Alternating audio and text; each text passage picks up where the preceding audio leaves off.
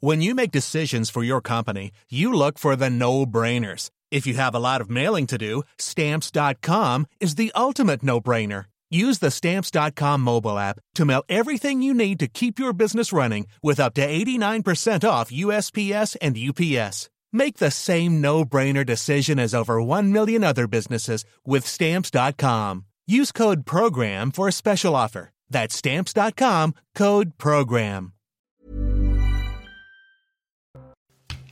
Face à Rioufol, bonsoir à tous et merci de votre fidélité. Très heureux de vous accueillir pour votre rendez-vous du dimanche en direct jusqu'à 21h avec, bien évidemment, Yvan Rioufol. Bonsoir Yvan. Bonsoir.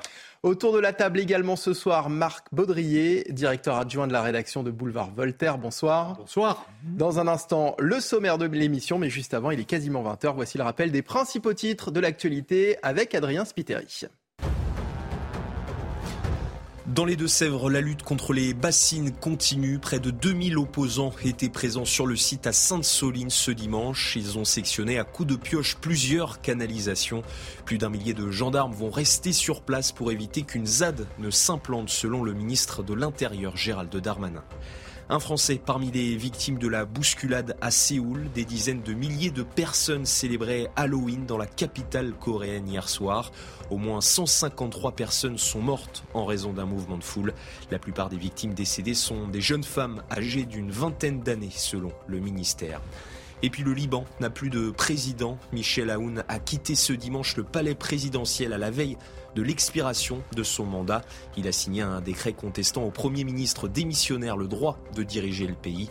Depuis un mois, le Parlement s'est réuni à quatre reprises en vain pour tenter d'élire un président.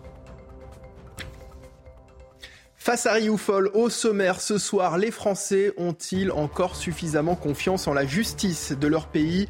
Alors qu'ils sont de plus en plus nombreux à se sentir abandonnés Certains d'entre eux choisissent de prendre en charge leur propre sécurité. Mais les citoyens peuvent-ils se substituer à l'autorité de l'État? Faut-il craindre une justice parallèle? L'analyse de Yvan Rioufol dans un instant. Une ancienne ministre de la Santé mise en examen et un ancien Premier ministre placé sous le statut de témoin assisté près de trois ans après l'apparition de l'épidémie de Covid-19 en France. L'État va-t-il devoir rendre des comptes? La crise sanitaire dissimule-t-elle un gigantesque scandale politique? Décryptage et analyse à suivre. Et puis votre invité, Yvan, nous recevrons en deuxième partie d'émission Alain Juillet, ancien directeur des renseignements de la DGSE et conseil en géopolitique. Nous parlerons avec lui de la guerre en Ukraine, de ses origines à aujourd'hui, des accords de Minsk à la situation de ces dernières semaines à Kherson, en passant par les soutiens à l'Ukraine des États-Unis, de l'Union européenne et de la France. Et pour réagir en direct sur les réseaux sociaux, c'est avec le hashtag face à Rioufol. Votre premier édito, Yvan, à Rouen, un père de famille a arrêté et roué de coups l'agresseur présumé de sa fille. À Nantes, l'assassin d'une mère de famille a été identifié, arrêté et questionné par des habitants du quartier avant d'être remis à la police. Que disent ces faits de notre société, cher Yvan?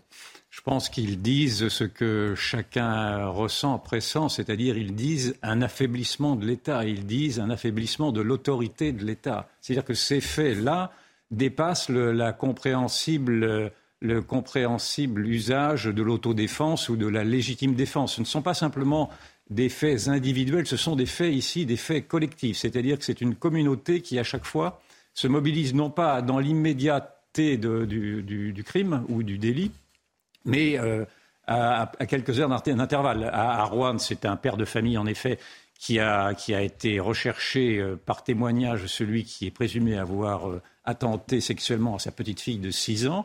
Mais ils étaient plusieurs à l'avoir appréhendé, effectivement, euh, le, suspect a passé un mauvais quart d'heure. Et à Nantes, c'est toute une communauté de près d'une centaine de personnes qui s'est mobilisée pour essayer de retrouver l'assassin d'une femme voilée, d'une musulmane.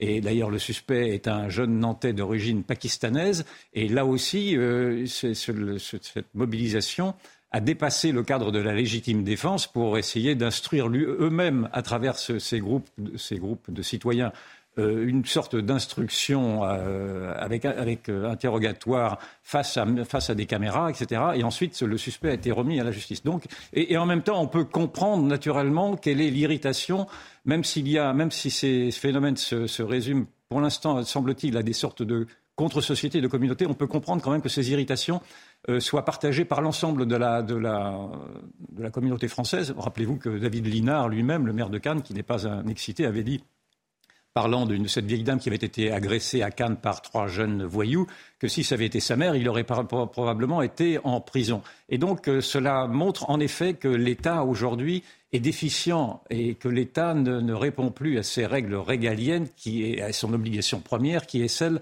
de sécuriser la population. Et donc on l'en voit bien qu'à travers ces, comités collectifs, ces, ces, sortes de milices qui se mettent en place, il y a une, défiance qui, est, qui est apparue, qui n'est pas nouvelle, une défiance vis-à-vis de l'État, vis-à-vis de la justice, vis-à-vis de la police.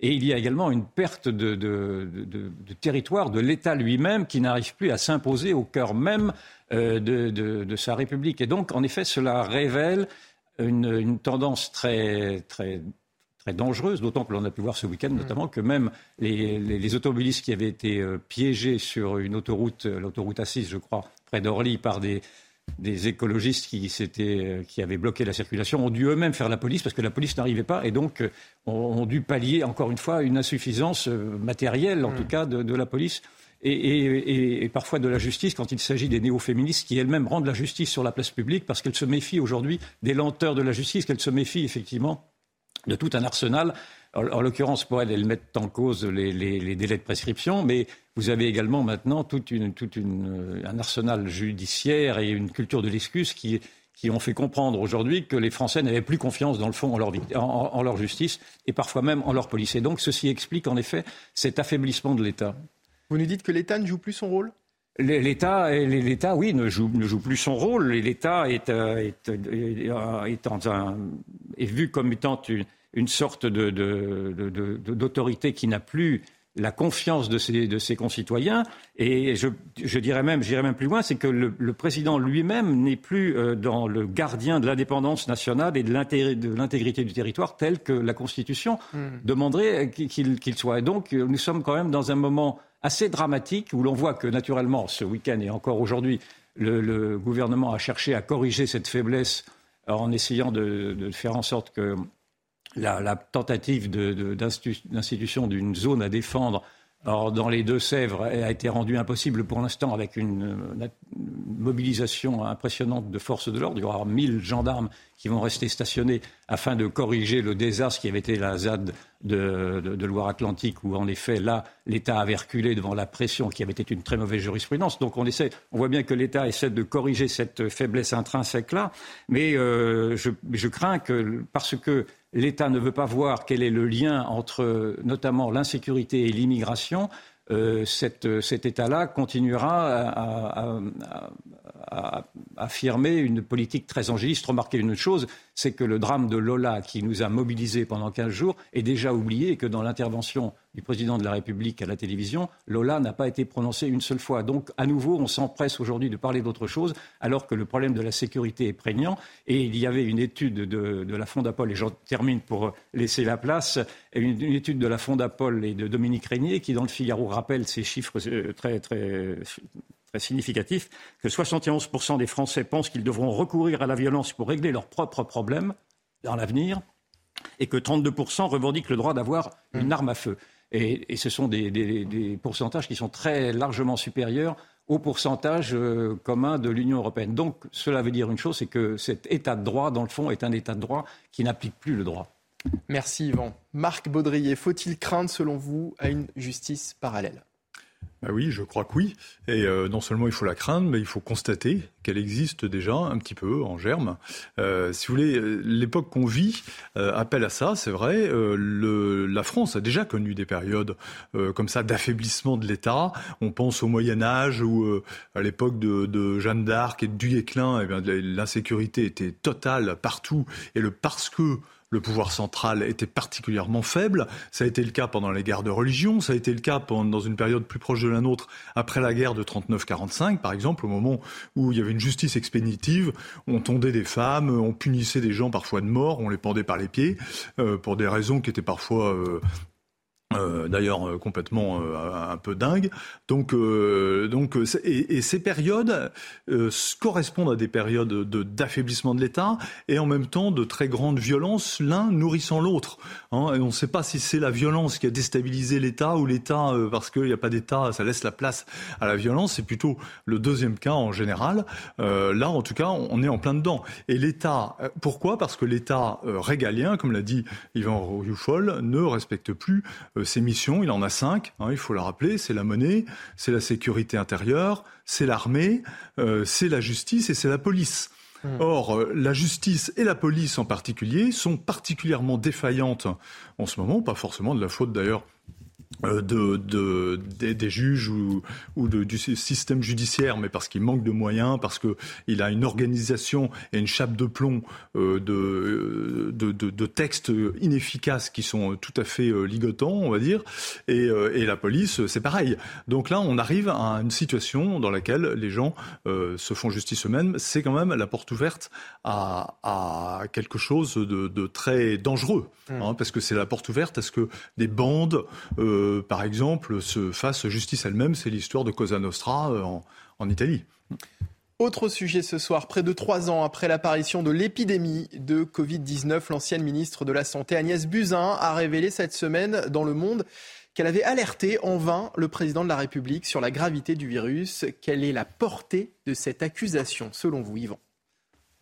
Cette portée-là me paraît assez limitée dans l'accumulation de révélations qui commencent à apparaître autour de la gestion du Covid. C'est-à-dire que Agnès Buzyn, en effet, est très affectée parce que c'était la ministre de la Santé qui a été mise en examen pour mise en danger de la vie d'autrui et elle, elle assure qu'elle a fait ce qu'il fallait pour alerter le gouvernement. Et donc, dans un papier paru dans Le Monde, elle, elle, rappelle qu'elle a été le, premier ministre, qu'elle a été la, première ministre à alerter, mais que tout le monde s'en foutait, et elle, euh, euh, défend son honneur en disant qu'on l'a prise pour une idiote. Et donc il y a beaucoup d'affectation, il y a beaucoup de, ressentiment de la part de cette, femme-là, je, le comprends bien.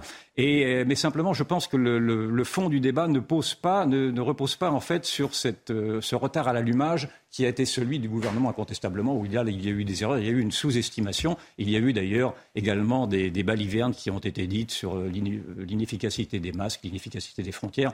Tout ceci ne, me paraît pas être le vrai fond du scandale euh, qui me semble plutôt porter sur la surestimation, au contraire, ensuite, euh, de, la, de, la, position du gouvernement face à ce virus et naturellement face à l'accusation portée par tous ceux qui n'entendaient pas avaliser le récit officiel du gouvernement qui était de dire que cette crise était éminemment euh, mortelle euh, que le Covid d'ailleurs, euh, que, le, Covid était, euh, venait de Chine mais qui ne pouvait pas sortir d'un laboratoire après une manipulation humaine. Rappelez-vous que le professeur Montagnier avait émis cette hypothèse-là, avait été traité de complotiste et de vieux fou. On se rend compte que, dans le fond, une partie des de ceux que l'on disait complotistes à l'époque avait plutôt visé juste, notamment sur ces sujets-là, notamment sur ce sujet de la fabrication du virus, mais aussi également sur l'efficacité toute relative des vaccins et surtout, et c'est là où le point, le scandale me semble advenir et commence à, se délimiter dans, sa politique,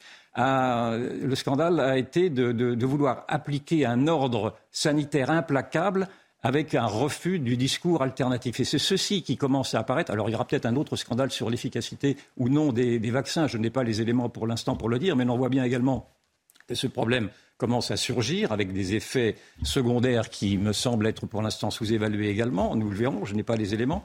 Mais ce que l'on voit apparaître aujourd'hui, c'est que le discours euh, qui avait été martelé de dire qu'il fallait se faire vacciner pour protéger les autres, c'était, même le, slogan du gouvernement, vaccinez-vous pour protéger les autres, était un slogan qui, dès le départ, était considéré comme étant, euh, en tout cas, sinon faux, ou du moins euh, qui ne correspondait pas aux, réalités du terrain, puisque vous aviez beaucoup de scientifiques, de médecins qui disaient que ce, d'abord ce vaccin n'en était pas tout à fait un, et qu'en tout cas, il n'empêchait pas ni les contaminations, ni les transmissions. Or, euh, il a été impossible pour ceux, et j'en étais, qui faisaient valoir un peu de prudence et voire qui faisaient valoir un peu de réticence à se vacciner, il a été impossible de, se faire entendre. Euh, et qu'au contraire, tous ceux-là ont été accusés d'être des parias, d'avoir du sang sur les mains. J'ai moi-même été accusé d'avoir du sang sur les mains parce que je ne voulais pas rentrer dans cette hystérie sanitaire-là. Or, il est admis aujourd'hui qu'en effet, ce vaccin-là, ce vaccin contre le Covid, vaccin expérimental, qui est toujours expérimental, ne protège, ne protège pas, en tout cas, de la contamination ni de la, transmission, puisque vous avez eu maintenant beaucoup de multi-vaccinés qui, ont été euh, naturellement contaminés et qui ont contaminé les autres. Donc euh, le, premier scandale qui apparaît est un scandale politique sur cette, cette incapacité qu'a eue une démocratie à vouloir admettre une parole dissidente, à vouloir admettre qu'il y ait eu des médecins notamment qui aient qui, qui revendiqué leur liberté de prescrire. Ils voulaient prescrire de l'hydroxychloroquine, rappelez-vous ce hmm. scandale-là.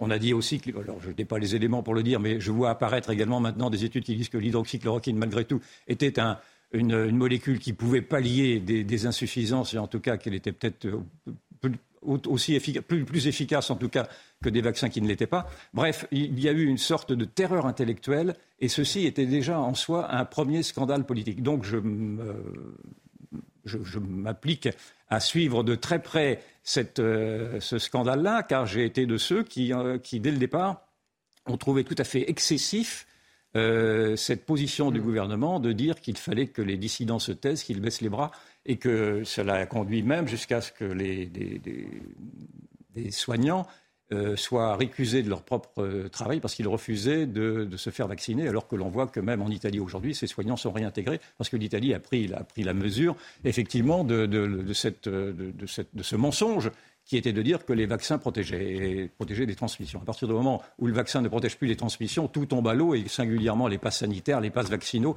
et tout cet ordre sanitaire, cette dictature sanitaire, avec des guillemets naturellement, parce que nous ne sommes pas en dictature, je l'entends bien, mais malgré tout, quand vous avez forcé des gens à, baisser, les chines et à, rendre, euh, à rendre à l'État une partie de leurs libertés individuelles, vous êtes entré dans un processus qui me, qui me semble être un processus, en tout cas, tout le moins liberticide. Et donc, c'est ceci qui apparaît aujourd'hui. Euh, euh, ensuite, à voir s'il n'y aura pas d'autres scandales euh, à suivre avec les, ces conflits d'intérêts qui pourraient également advenir, où l'on voit que les pressions des, groupes pharmaceutiques ont été euh, telles que ce discours officiel, dans le fond, s'est calqué sur ce que disait Pfizer, tout simplement. Hmm. Êtes-vous en train d'accuser, euh, Yvan, le gouvernement d'avoir menti sur les vaccins? Je, ne dis pas qu'il a menti.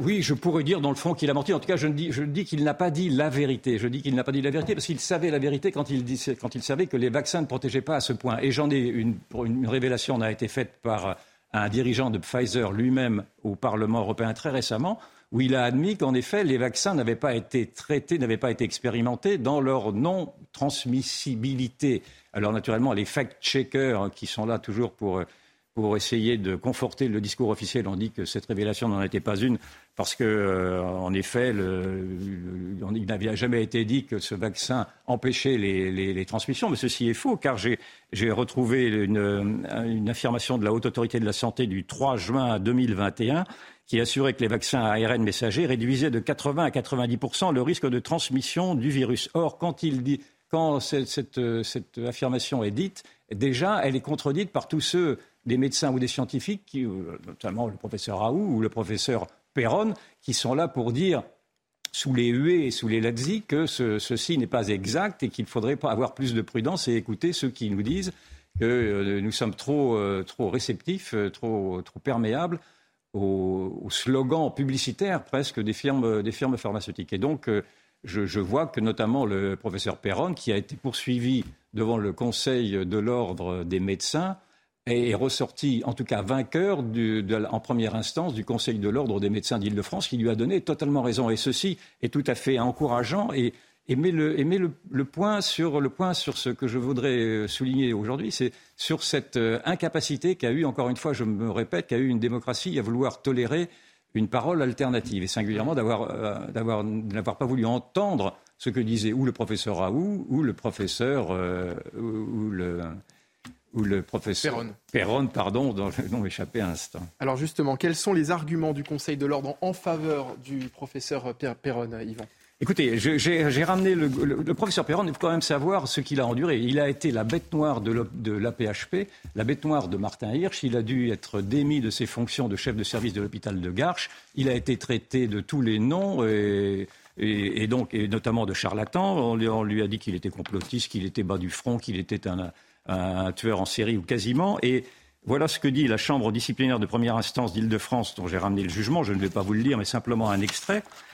Le docteur Perron, spécialiste internationalement reconnu comme un expert dans le domaine de l'infectiologie, était le mieux à même de comprendre les enjeux de santé publique s'il s'est exprimé dans la presse sur l'action du gouvernement et sur l'industrie pharmaceutique, ainsi qu'il était légitime ainsi qu'il était légitime à le faire et en avait même l'obligation dans ce domaine qui relevait de sa compétence, il s'est il s'est borné à porter publiquement, mais sans invective, une voix discordante, discordante sur un sujet d'intérêt général.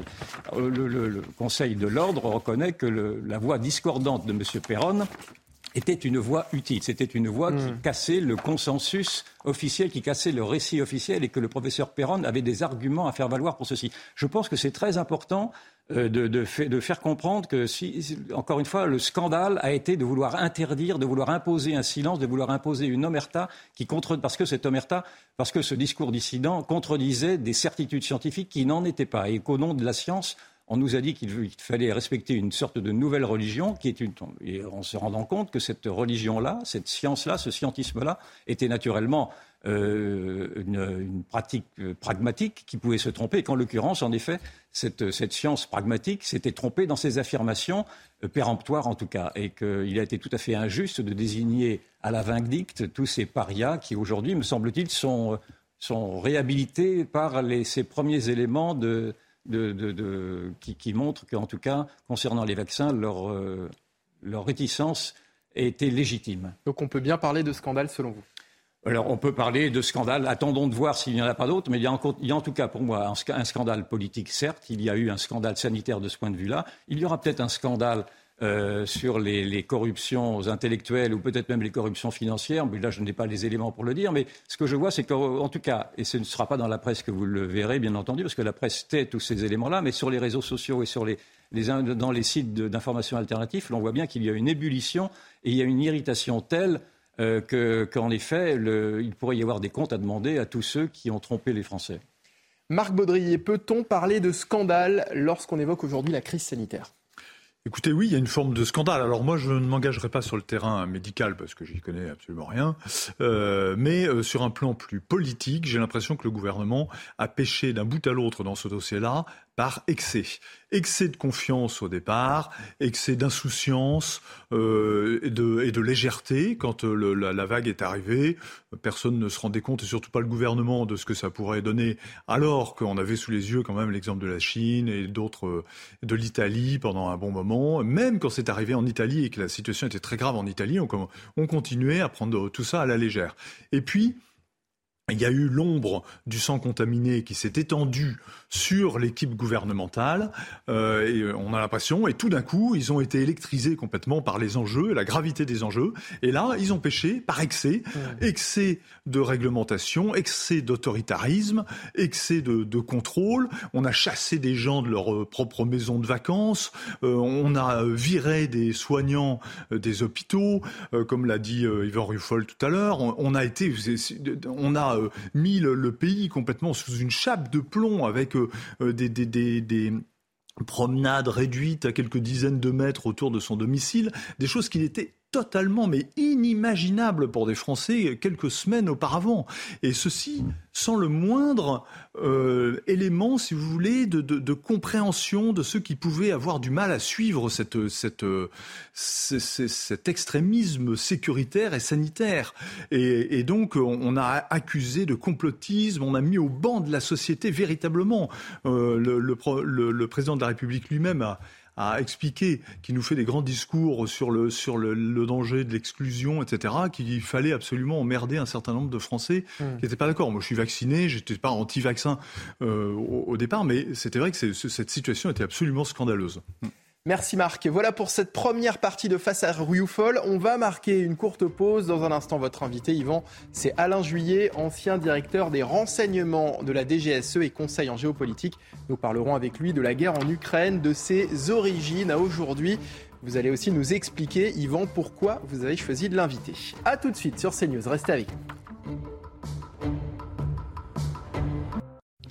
Et nous sommes de retour sur le plateau de Face à Rioufol, toujours en direct sur CNews. Dans un instant, l'invité de Yvan Rioufol, mais juste avant, le rappel des principaux titres de l'actualité. C'est avec vous, Adrien Spiteri. Un homme, sa femme et leurs deux filles retrouvés morts à Carantec. Les corps ont été découverts dans leur maison du Finistère. Un drame qui semble s'inscrire dans un contexte de séparation du couple selon le parquet. Une enquête pour homicide volontaire a été confiée à la gendarmerie. Au moins 60 personnes sont mortes ce dimanche en Inde. Un pont suspendu datant de l'époque coloniale s'est effondré dans l'état du Gujarat. Près de 500 personnes se trouvaient dessus lorsque le pont a cédé. Plus de 82 personnes ont déjà été secourues.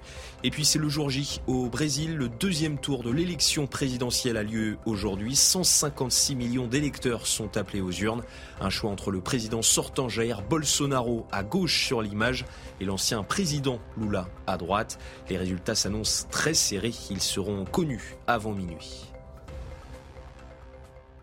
Face à deuxième partie, merci de nous avoir rejoints. Nous accueillons maintenant Alain Juillet, bonsoir. Bonsoir. Ancien directeur des renseignements de la DGSE et conseil en géopolitique. Dans un instant, vous serez face à Yvan Rioufol. Mais avant, Yvan, vous savez ce que je vais vous demander. Pourquoi avez-vous choisi d'inviter Alain Juillet? Mais parce que je n'arrive pas à me satisfaire à nouveau du discours officiel, du récit officiel, un de plus, qui voudrait plaquer une analyse manichéenne, dans le fond, sur le conflit entre l'Ukraine et la Russie, en disant qu'il y avait un très gentil qui serait euh, Vladimir Zelensky, et puis un très méchant qui serait euh, Vladimir Poutine. Euh, je, pense malgré tout que le, conflit est, naturellement mériterait davantage de nuances. Et il m'a semblé que pour avoir écouté à plusieurs reprises M. Juillet, que M. Juillet pouvait apporter cette nuance-là, même si je dois, je dois quand même préciser aux téléspectateurs que vous avez eu un moment un lien avec RT, la télévision russe, que vous en avez été le chroniqueur. Est-ce que vous avez toujours des liens pré préalables pour évacuer ce sujet Non, alors je, vais évacuer deux sujets, si vous le permettez. Le premier, c'est que j'ai été directeur du renseignement des GSE, mais j'ai quitté la maison en, en 2003 donc si vous voulez, à 19 ans. Donc je pense que, certes, le bureau des légendes, ça, que ça maintient l'ambiance, mais enfin, je suis maintenant, je suis, je suis très éloigné, je dirais, du renseignement.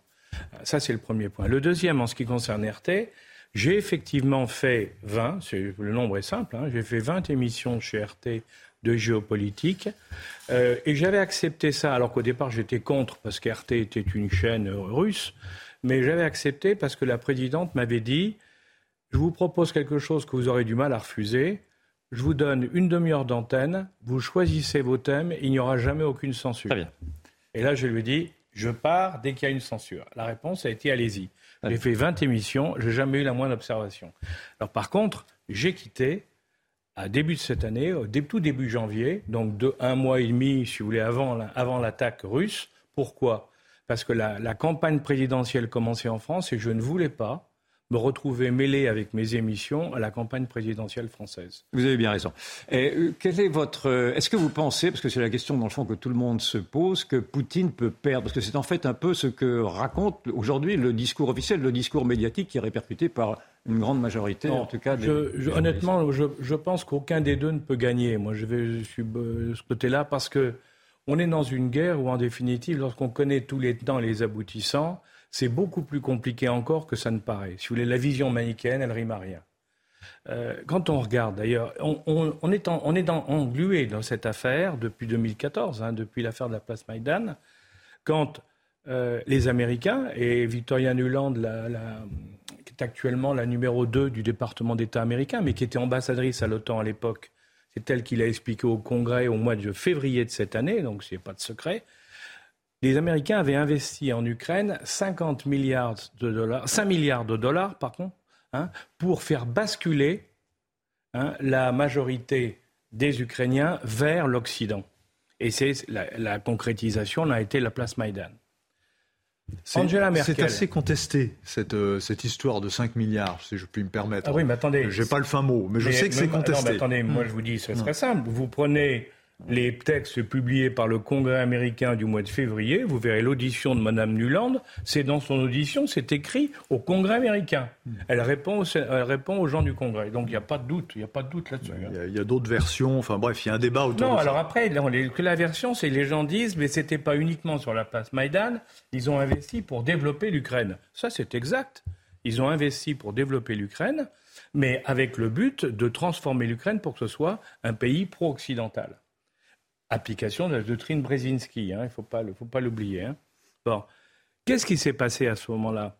Au moment de la place Maïdan, vous, vous le rappelle, Madame Merkel, Angela Merkel, qui connaissait très bien Poutine et qui savait que Poutine, depuis 2002, avait toujours dit on ne touche pas à l'Ukraine, vous faites ce que vous voulez, mais l'Ukraine, la Moldavie, la Biélorussie et la, et et pardon, et la Géorgie, vous n'y touchez pas parce que ça, c'est une zone que l'on veut garder neutre. J'ai bien dit neutre. Hein. Merkel, qui le savait, a dit oulala, là là, avec ce renversement euh, du gouvernement euh, ukrainien, il faut qu'on fasse quelque chose. Et avec le président Hollande, elle, a fait les accords de Minsk. Minsk 1, puis ensuite Minsk 2. Et ce qui est, terrible, c'est que ces accords réglaient le problème ukrainien. Hein. Mais les Américains n'ont pas voulu en entendre parler. Reprenez les déclarations de, cette Madame, de Madame Nuland à ce sujet-là, hein, et une interception qui avait été faite, où elle avait fait un commentaire peu obligeant d'ailleurs sur l'Union européenne. Hein. Ils ne voulaient pas entendre parler. Donc en définitive, depuis 2014 et jusqu'à la guerre, d'un côté, nous, les Européens, enfin les Français et les Allemands, on a été incapables de faire appliquer, respecter les accords de Minsk par l'Ukraine. Et de l'autre côté, il faut bien dire, les Américains ont aidé, on le sait et on le voit maintenant, ont aidé considérablement l'Ukraine, y compris sur le plan militaire. Donc, on est arrivé peu à peu à une situation qui est devenue progressivement explosive. Alors, je ne vais pas dire que ce n'est pas Poutine qui a déclaré la guerre. Poutine a déclaré la guerre, il a fait, à mon avis, une erreur énorme. Oui. Il n'y a pas de doute. Mais déjà, pardon de vous interrompre là-dessus, mais pourquoi a-t-il commis cette erreur énorme, cette erreur militaire énorme qui, lui a fait croire qu'il pouvait gagner en 15 jours? Oui, ah ben, c'est là où les services de renseignement, là, je reviens sur quelque chose que je connais un petit peu, les services de renseignement euh, russes ont été totalement défaillants. Et comment on le voit? D'abord, ils ont cru que ça allait se passer la fleur au fusil, et ils ont mis un, nombre d'hommes de troupes, une troupe de 150 000 hommes qui était largement insuffisante pour attaquer un pays. Donc à la rigueur, ça pouvait être sur une petite zone, mais pas pour attaquer un pays. Mais en réalité, ils l'ont fait parce qu'ils pensaient qu'en trois jours, l'Ukraine allait s'effondrer. Et c'est pour ça qu'ils ont envoyé une colonne de chars vers, euh, et puis des, gens en mission aéroportée hein, sur Kiev, pour prendre le contrôle hein, de Kiev et faire basculer le gouvernement. Et la surprise générale, il s'était complètement trompé. Zelensky, qui était un comédien manipulé par les oligarques et tout, s'est révélé un chef de guerre formidable, il faut bien le dire. Hein. et, à partir de ce moment-là, bon, échec. Deuxième échec au même moment, mais là, ce n'est pas les services d'enseignement, c'est les militaires qui auraient dû lui dire, c'est que, si vous vous souvenez, ils ont lancé ça en plein dégel. Or, en période de dégel, les chars ne peuvent pas quitter les routes parce qu'ils s'embourbent. Ça explique pourquoi on a vu des colonnes de chars sur les routes et ça explique pourquoi les Ukrainiens ont pu si facilement les tirer avec des lance-roquettes parce qu'évidemment, les chars étaient immobilisés sur les routes et ne pouvaient pas bouger. Ils ne faisaient pas leur travail de char. Donc, si vous voulez, deux erreurs au départ énormes. Énormes. Mais ce sont des erreurs qui ont instillé le doute sur la force redoutable qu'était censée représenter l'armée russe. Et l'on se demande encore aujourd'hui, notamment à travers la, ville symbolique de Kherson qui, tente à être reprise aujourd'hui par les Ukrainiens et à travers les territoires qui ont été perdus par les Russes, avec des graves défaites, on se demande si les Russes ne sont pas en train de perdre. Je reviens à ma question initiale, est-ce que les Russes peuvent perdre? Oui, oui, enfin, oui et non, si vous voulez, parce que d'abord, comme vous l'avez, comme on l'a fait remarquer, ils ne sont pas assez nombreux. Ils étaient au départ pas assez nombreux. Ils ont pensé que c'est une, promenade de santé. Bon, au départ, les Ukrainiens n'étaient pas préparés à cette guerre, malgré l'entraînement et les moyens qu'ils avaient. Mais la troisième erreur qu'ont fait les Russes, le service de, renseignement russe, c'est qu'ils ont complètement passé à côté la possibilité de voir l'OTAN équiper l'armée ukrainienne comme elle l'a fait. On ne sait pas, on ne se rend pas compte, mais aujourd'hui, les, Américains et les Européens ont mis autant d'armes matériel militaire pour l'armée ukrainienne depuis le début de cette guerre que nous investissons annuellement dans la défense. Donc il faut voir les choses en face. Et d'un autre côté, n'oublions pas que la Russie, c'est certes une armée forte, mais elle a un budget de défense qui fait une fois et demie celui de la France et qui fait dix fois moins que les États-Unis. Donc soyons sérieux. Quand vous avez un budget qui fait dix fois moins que l'autre, ben on ne peut pas dire que c'est une armée très dangereuse. Parlons de l'armée chinoise, qui fait trois fois moins de budget que, dans la défense que des, que des Américains, mais pas, mais pas de la Russie. La Russie, elle fait, elle fait des petites guerres.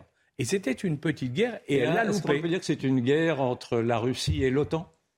Alors c'est devenu une guerre entre la Russie et l'OTAN. Et là, autant une guerre entre l'Ukraine et la Russie, la Russie pouvait la gagner, autant une guerre contre l'OTAN, non, elle ne peut plus la gagner. Par contre, elle ne peut pas la perdre. Elle ne peut pas la perdre, pourquoi? Parce que d'abord, nous rentrons dans la période de l'hiver. Hein, et l'hiver, toutes les opérations militaires se calment. Deuxièmement, n'oubliez pas que dans huit jours, on a les mi-termes américaines. Et là, Poutine joue là-dessus actuellement. Pourquoi? Parce que tout indique effectivement que les républicains vont gagner. Or, les républicains ont déjà dit, et Biden l'a repris hein, dans des déclarations, donc ce n'est pas, pas uniquement les républicains, Biden a dit attention, si je perds, les républicains vont réduire les budgets militaires vers l'Ukraine. Et à quoi les républicains ont dit oui, non seulement on va réduire les budgets, mais il serait peut-être temps de discuter avec les Russes, directement. Et moi, je fais partie de ceux qui pensent qu'on va vers ça, on va aller vers une négociation directe entre Russes et Américains hein, pour, sur ce problème-là, avec le risque pour l'Europe de se trouver complètement piégée, puisque c'est nous qui appliquons les sanctions, c'est nous qui, subissons tous les contre-coups mais je crains que de ce côté-là, on ait des problèmes, parce que ça nous échappera complètement. quelles ont été euh, les erreurs de l'Europe? Comment est-ce qu'elle aurait dû se comporter depuis le départ euh, pour éviter ce piège? Parce qu'on voit bien qu'elle est dans un piège. Écoutez, moi je crois, je me souviens, moi, de, je me souviens du président Sarkozy euh, en, Géorgie les, Russes ont commencé à envahir la Géorgie pour des histoires de aussi, de pipe d'ailleurs de pipeline. Hein. Ils ont commencé à envahir la Géorgie. Le président Sarkozy a été négocié directement avec euh, Poutine et ça s'est arrêté. Euh, Angela Merkel, qui a été interrogée il y a quelques jours euh, en Allemagne, on lui a dit mais enfin vous qui avez fait Minsk 1 et 2, elle a dit j'aurais été voir Poutine tout de suite. Et en gros, en termes diplomatiques, ça veut dire j'aurais empêché la guerre. Et c'est ce qu'a fait Macron. Mais oui, mais moi je trouve qu'il a bien fait. Il a, il a très bien fait. Il n'y est pas arrivé. Il n'y est pas arrivé parce que de l'autre côté, il y avait une opposition très forte, mais pas, dans notre camp à nous. Hmm. N'oubliez pas que le 22 mars, la guerre a démarré euh, fin février. Hein. Le 22 mars, les Ukrainiens et les Russes se retrouvent après de Téhéran sur une station balnéaire pour négocier une paix possible. Oui, en effet. Bon, d'accord Ils se mettent d'accord sur deux choses. Les provinces russophones seront réellement autonomes et on pourra parler russe parce que ça avait été interdit par le gouvernement de Kiev. On pourra y parler russe et il y aura des liens particuliers entre cette zone et la Russie. Et il y aura une neutralité de l'Ukraine. Bon. Les négociateurs des deux côtés sont d'accord. Ils repartent chacun de leur côté. Poutine dit bien entendu, je suis d'accord. Et c'est du côté, du côté ukrainien, du côté de Zelensky et de ses conseillers, on dit on n'est pas d'accord, on continue la guerre. Et moi, je note que notre président aujourd'hui, hein, quand il dit c'est M. Zelensky qui décidera de l'arrêt de la guerre, il a parfaitement compris que c'est entre ses mains. Il suffit qu'il dise on négocie pour qu'on puisse négocier. Et vous êtes en train de nous dire que Zelensky est instrumentalisé par les Américains Ah mais ça, je le pense, je le pense totalement. Avec, le, avec le grand respect que j'ai pour le bonhomme, sur, depuis qu'il est devenu le chef de guerre local. Hein. Est-ce que vous n'excusez pas, trop rapidement, malgré tout, euh, Poutine et son autoritarisme, c'est cette manière qu'il a eue de très agressif de vouloir transgresser des, des ah oui, mais internationaux. je vous l'ai dit tout à l'heure. Mériterait-il une excuse? Non. Oui, mais je vous l'ai dit tout à l'heure, Poutine a fait une erreur en faisant cette guerre, et toutes les guerres que l'on peut faire, on les paye toujours très cher. Donc de toute manière, pour la Russie et pour Poutine, même si à la paix, c'est pas fini. C'est clair. En interne, ce ne sera pas fini. Hein. Mais sur le plan de cette guerre épouvantable, parce que c'est quand même une guerre très dure, dans laquelle il y a des morts, des quantités de morts des deux côtés, des blessés en quantité, hein, il, faut, il faut trouver une solution. Et la solution, elle va pas. On il ne faut pas se leurrer. Là, actuellement, les Russes se sont pliés. Pourquoi? Parce qu'ils n'avaient pas assez d'hommes face aux 450 000 hommes qu'annoncés comme maintenant euh, militaires ukrainiens. Mais qu'est-ce qu'il fait? Il a fait une mobilisation. Ça veut dire qu'il ramène des hommes. Ça veut dire qu'il va rééquilibrer les forces. Et à partir du moment où il va rééquilibrer les forces, on va se retrouver sur un front du type Verdun. On va se massacrer sans bouger d'un kilomètre. La menace nucléaire, vous y croyez? Pas du tout. Pas du tout, parce que c'est un, une arme dans laquelle des deux côtés, on peut répliquer immédiatement. Hein. D'ailleurs, l'histoire de la bombe sale m'a beaucoup intéressé pour ça, parce qu'on n'a pas beaucoup parlé en France, bien entendu. Mais l'histoire de la bombe sale, quand les Russes vous disent attention, il y a une bombe sale, ils téléphonent à tout le monde et disant il y a un problème, qui vont au Conseil de sécurité, ça on n'en a pas parlé ici. Hein. on va au Conseil de sécurité. Et au Conseil de sécurité, ils amènent toutes les preuves. Et du coup, le Conseil de sécurité mandate une équipe de l'AIEA pour aller vérifier s'il n'y a pas une bombe sale là-bas.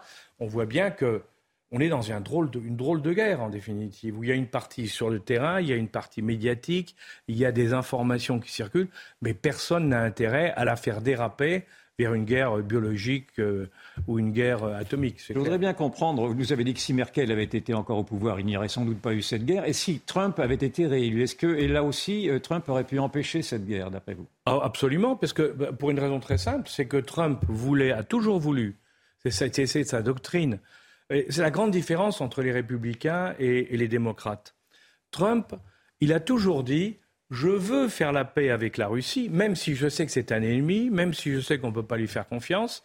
Je veux faire la paix avec la Russie parce que je veux pouvoir mettre tous mes moyens contre la Chine. Parce que mon ennemi à moi, grande puissance, c'est la Chine. Et Biden, lui, a suivi les conseils des néoconservateurs américains. Hein, et, et la stratégie, c'est on traite d'abord la Russie et après on traitera la Chine. C'est ça la différence. Et donc les républicains, et ce n'est pas uniquement Trump, c'est les républicains en général, hein, à part le clan des néoconservateurs, les républicains aujourd'hui sont pour dire la Russie, il faut qu'elle soit neutre dans le conflit qu'on va avoir avec la, Chine. Or, ce qui se passe depuis, trois, depuis quatre mois, c'est que progressivement, on pousse les Russes dans les bras des Chinois, et donc euh, la, stratégie de Trump est en train d'être mise en l'air parce qu'on va avoir un bloc de l'autre côté où il y a l'Inde, où il y a la Chine, où il y a la Russie. Et entre parenthèses, dans les manœuvres récentes qu'on a fait, qu'ils ont faites, Vostok, 2022, il y a de ça un mois, deux mois, on est un pays dont on n'a pas parlé non plus, qui a les a faites, c'est l'Algérie. Pendant que nous, on envoyait une demi-douzaine, plus d'une douzaine de ministres en Algérie pour négocier. Dans le même temps, les Algériens participaient à un exercice commun avec les Chinois, les Russes et les Indiens. Donc ça veut dire qu'on voit dans quel camp ils se trouvent. Hmm. Entre parenthèses. à la fin de la guerre de 14, euh, l'offensive euh, allemande contre la Russie a provoqué la chute du régime euh, russe, du régime tsariste. Est-ce que le pouvoir de Poutine vous paraît suffisamment solide pour résister à euh, l'offensive euh, si jamais elle se poursuit et si elle se prolonge, si la guerre euh, continue à être difficile Est-ce qu'il peut tenir et, si jamais il ne tient pas, qu'est-ce qui peut se passer?